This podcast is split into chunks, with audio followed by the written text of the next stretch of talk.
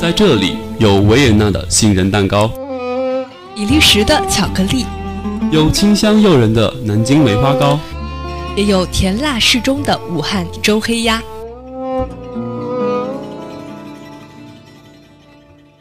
欢迎来到南农美食地图。这里的玉米馅饺子真是入口留香，奶酪培根焗饭一定要拌匀了才够味儿。回锅肉炒饭肥而不腻，香辣可口。大盘子容纳世间百味，小碗细品百态生活。欢迎来到大盘子小碗。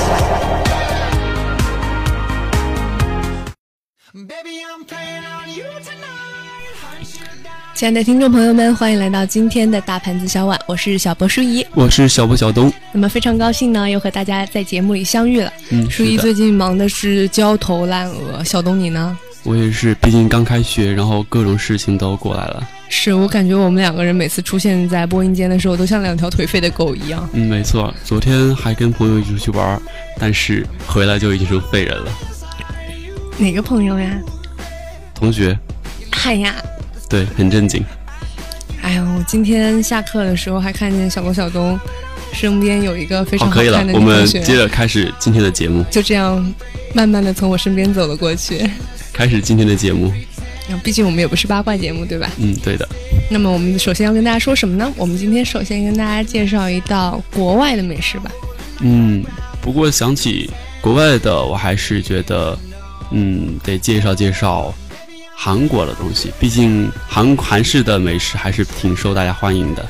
对，我觉得它受欢迎，应该就是从那个《来自星星的你》播出之后，有一个非常著名的美食就被开发出来了，然后在中国大火，就是那个千颂伊开发出来那个叫什么来着？炸鸡和啤酒。对对对，就是这个。其实之前还是火的是韩剧。不过之后呢，就慢慢的各种韩式餐厅都会出现在我们的各个街口。对，是的。那么炸鸡啤酒呢？这一句话本来是来自这部韩剧的，就是他随口说的一句“下雪了，怎么能没有炸鸡和啤酒呢？”最后也是在网络上爆红。那么对于很多正在减肥的女生来说，不管是炸鸡还是啤酒，其实都是非常高热量的美食，是沾不得的。但是像我们这种人呢，吃货。不仅是吃货，还是那种吃不胖的吃货。我们觉得我们好几期都说我们吃不胖会被会被拉仇恨的。对对对，我觉得我们不能再说这一句话了，可能说太多了以后我们会被取关。我觉得有可能，是吧？那么说到炸鸡啤酒，还是得描述一下它有多好吃。像炸鸡，嗯，我觉得好残忍啊。其实说到炸鸡呢，我之前在没吃过之前，我觉得很意外。我觉得一般我们吃的鸡，像中国这边都是炖汤或者是烧之类的，居然没想到会有炸。然后是你没有吃过肯德基吗？之前没有，没有吃过。在我小的时候没有呀，小的时候。对的。然后呢，带我第一次去那个韩国料理，对韩国料理店，然后点了那种叫什么军。什么士兵什么什么什么炸鸡，然后呢，刚刚上来的时候，我觉得首先是特别好看，因为它撒上那种就是酱料，然后，呃，拿上一块吃了之后呢，它首先是外面是非常的焦的，然后我以为只是非常的焦，炸的非常焦，没有当我咬开之后，里面是特别的嫩，然后还会渗出一些汁水，真的是特别好吃。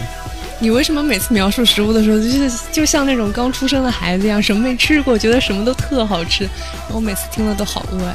毕竟我们是吃货呀，就是觉得一切好吃的东西都是特别特别特别的好吃。是的，那么既既然介绍到了韩国的美食呢，不得不说的是韩国的一个非常经典的一个美食，就是大家都知道，棒子最出名的是什么？什么东西？棒子最出名的是什么？棒子，棒子就是韩国人的称号呀，你不知道吗？好吧，我 out 了。是的，那么韩国最出名的食品呢，也是最经典的，应该就是泡菜。对，嗯，这个我知道。泡菜是代表了韩国的一种烹调的文化，应该是韩国餐桌上从古到今都是一日三餐都不能缺的一种食物。嗯，不过听说韩国的泡菜好像和咱们中国之间有一种渊源。嗯，其实韩国那边的泡菜啊是。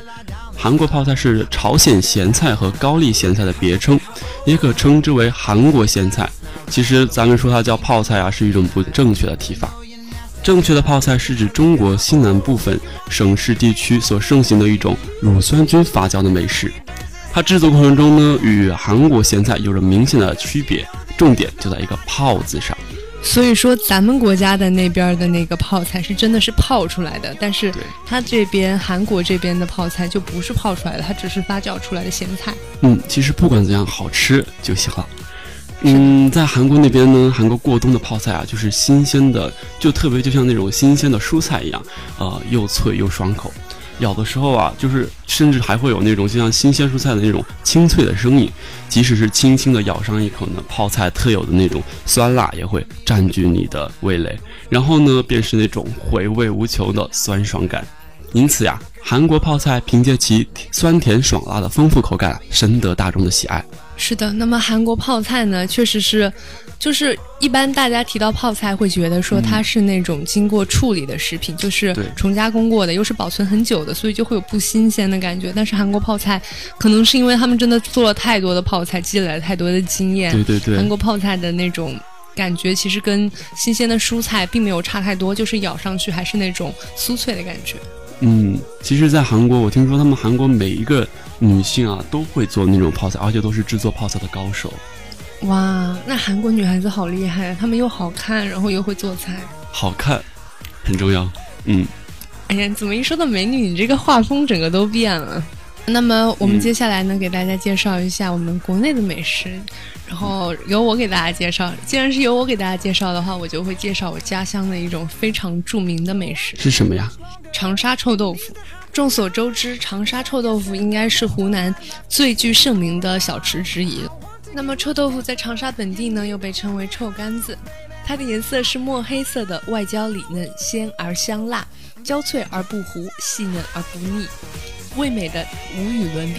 但是对于外地人来说，像臭豆腐这样的美食，很多人来应该应该还是很难接受的，因为臭豆腐嘛，重点就是在一个“臭”字。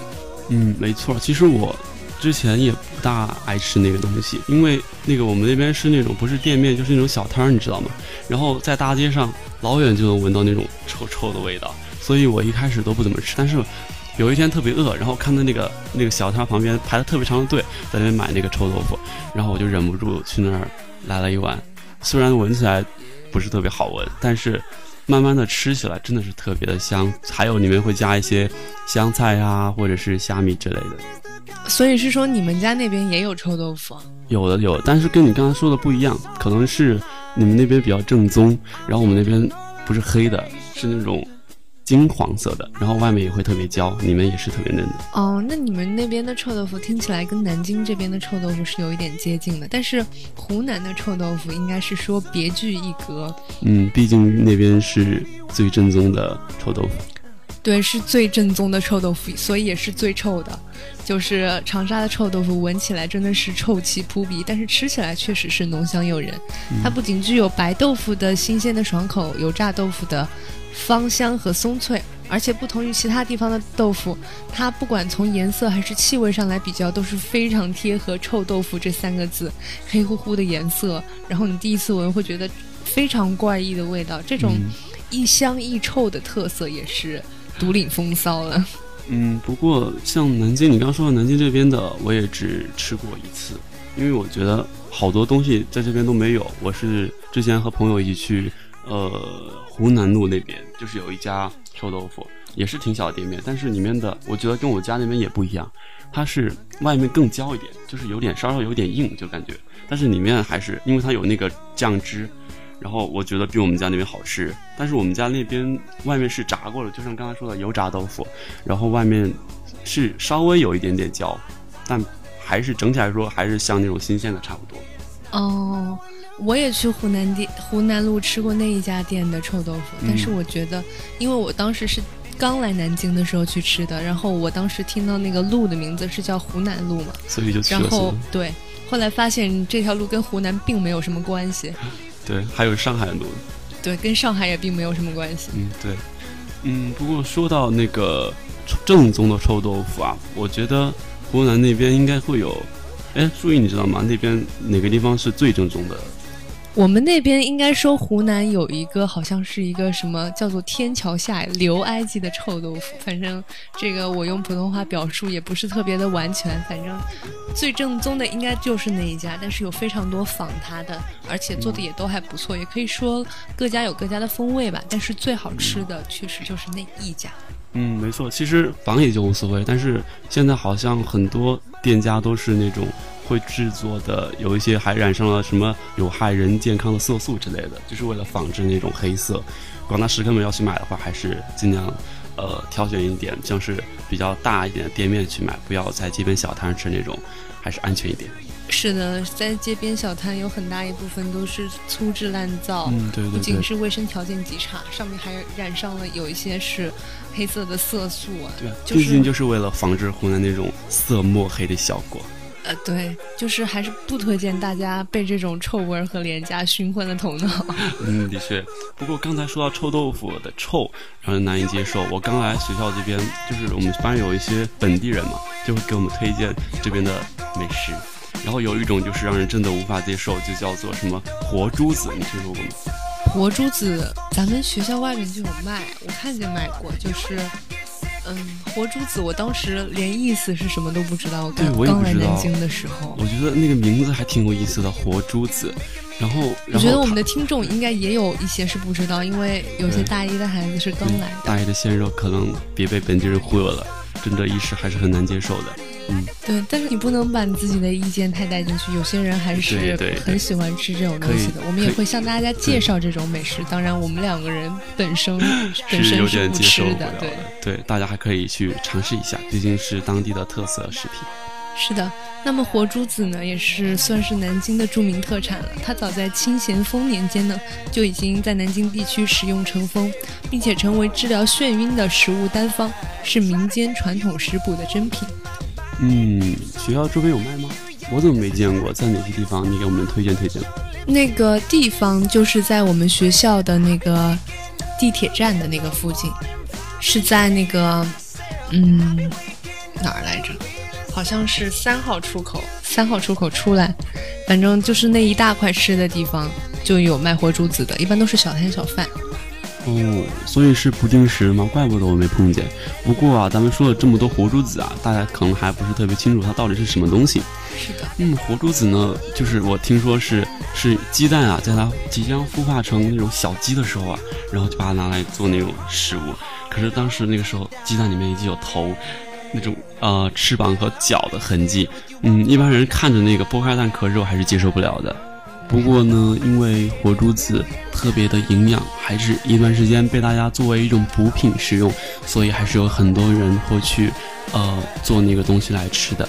那么活珠子呢，之所以叫做活珠子，就是因为它是经过传统孵化发育成的那种鸡的胚胎，就是说它的发育还没有完全完成，然后它的胚囊啊在透视状态下，如同行动的珍珠珍珠一样，于是就被称为活珠子。形形如珍珠，感觉还挺好的。嗯，不过有很多外地朋友看来来到南京之后啊，都说觉得很恶心，就像我之前看到我的那个同学在我们班群发他的那个照片的时候一样，有点接受不了。不过听他一直在跟我们力荐那个东西，就说它那个味道真的是非常的鲜美，虽然外形和鸡蛋没没两样，但是味道却比鸡蛋好很多。尽管他那样说，但是我还是没有尝试。是的，我也不敢试，但是听说活珠子的味道是十分的鲜美，就是蛋壳里面还没有孵化出来的小鸡的那个肉质和鲜美程度是其他的鸡肉不能相比的。它的那种肉不仅是非常的鲜美，还有那种可以与河豚媲美的那种嫩质。嗯，听起来还挺不错的。哎，不过你知道吗？就是那种活珠子啊，在南京这边听说它有两绝，你知道是哪两绝吗？我不知道，嗯，那我再来跟你说说吧。其实我们刚才已经说了一绝了，就是它味道味道特别特别的鲜美。嗯，当你剥开那个蛋壳，咬一口那个还没开始孵化的那种小鸡，那种香嫩的肉和鲜滑的汁水在你口中翩翩起舞，真是让人想想也陶醉。嗯，这大概就是它的一绝，味道绝了。不过说它另外一绝啊，其实刚才也有稍微提到了一点，就是它的营养特别的丰富，它好像特别的，就是像对小孩和老人、孕妇都特别的好。是的，那么我总觉得好像我们播吃的东西的时候，时间总是过得特别的快。嗯，咱们的节目好像快要接近尾声了。是的，我们今天给大家介绍了非常多的美食。第一个是来自国外的炸鸡、啤酒和泡菜。是的。那么第二个应该是属于老家那边的臭豆腐了。哎，说到这个臭豆腐，其实我还有一点想说的，就是其实我在南京还吃过一种臭豆腐，叫做榴莲臭豆腐。讲真，我都不敢想象那种程度该有多臭。你特别怕臭是吗？其实臭豆腐的臭我还可以接受，但是另外一种我就有点有点接受不了了。你不爱吃榴莲是吗？没吃。你不吃榴莲呀？我觉得味道真的是有点难以接受。哎呀，我跟你说，我觉得榴莲是就是上帝恩赐的水果，就是世界上最好吃的一种水果。我觉得有点夸张了吧？没有，你要真的去尝试，榴莲的口感是和其他的水果都不一样的。它就是那种很绵软的口感，而且有一点点当中有一点点甜味，还带有那种一点点酒的味道。竟然被你说的这么好吃，我觉得有机会我就去试试。不过我得先说服我的室友，他们也得让他们接受我吃那个东西。是的，那么说到那个榴莲臭豆腐呢，就是在已经炸好的臭豆腐上又铺上一层薄薄的榴莲，那个感觉应该是臭味双重，但是美味也是双重吧。嗯。应该挺好吃的。那么我们今天给大家介绍的第三个美食就是南京的活珠子。嗯，新来的学校的一些鲜肉们，我觉得还是可以去尝试一下。对，就是嗯，喜欢尝试新东西的可以去尝试一下我们给大家推荐的美食。我们这期节目就告一段落啦。我是小波舒怡，我是小波小东，下期节目再见。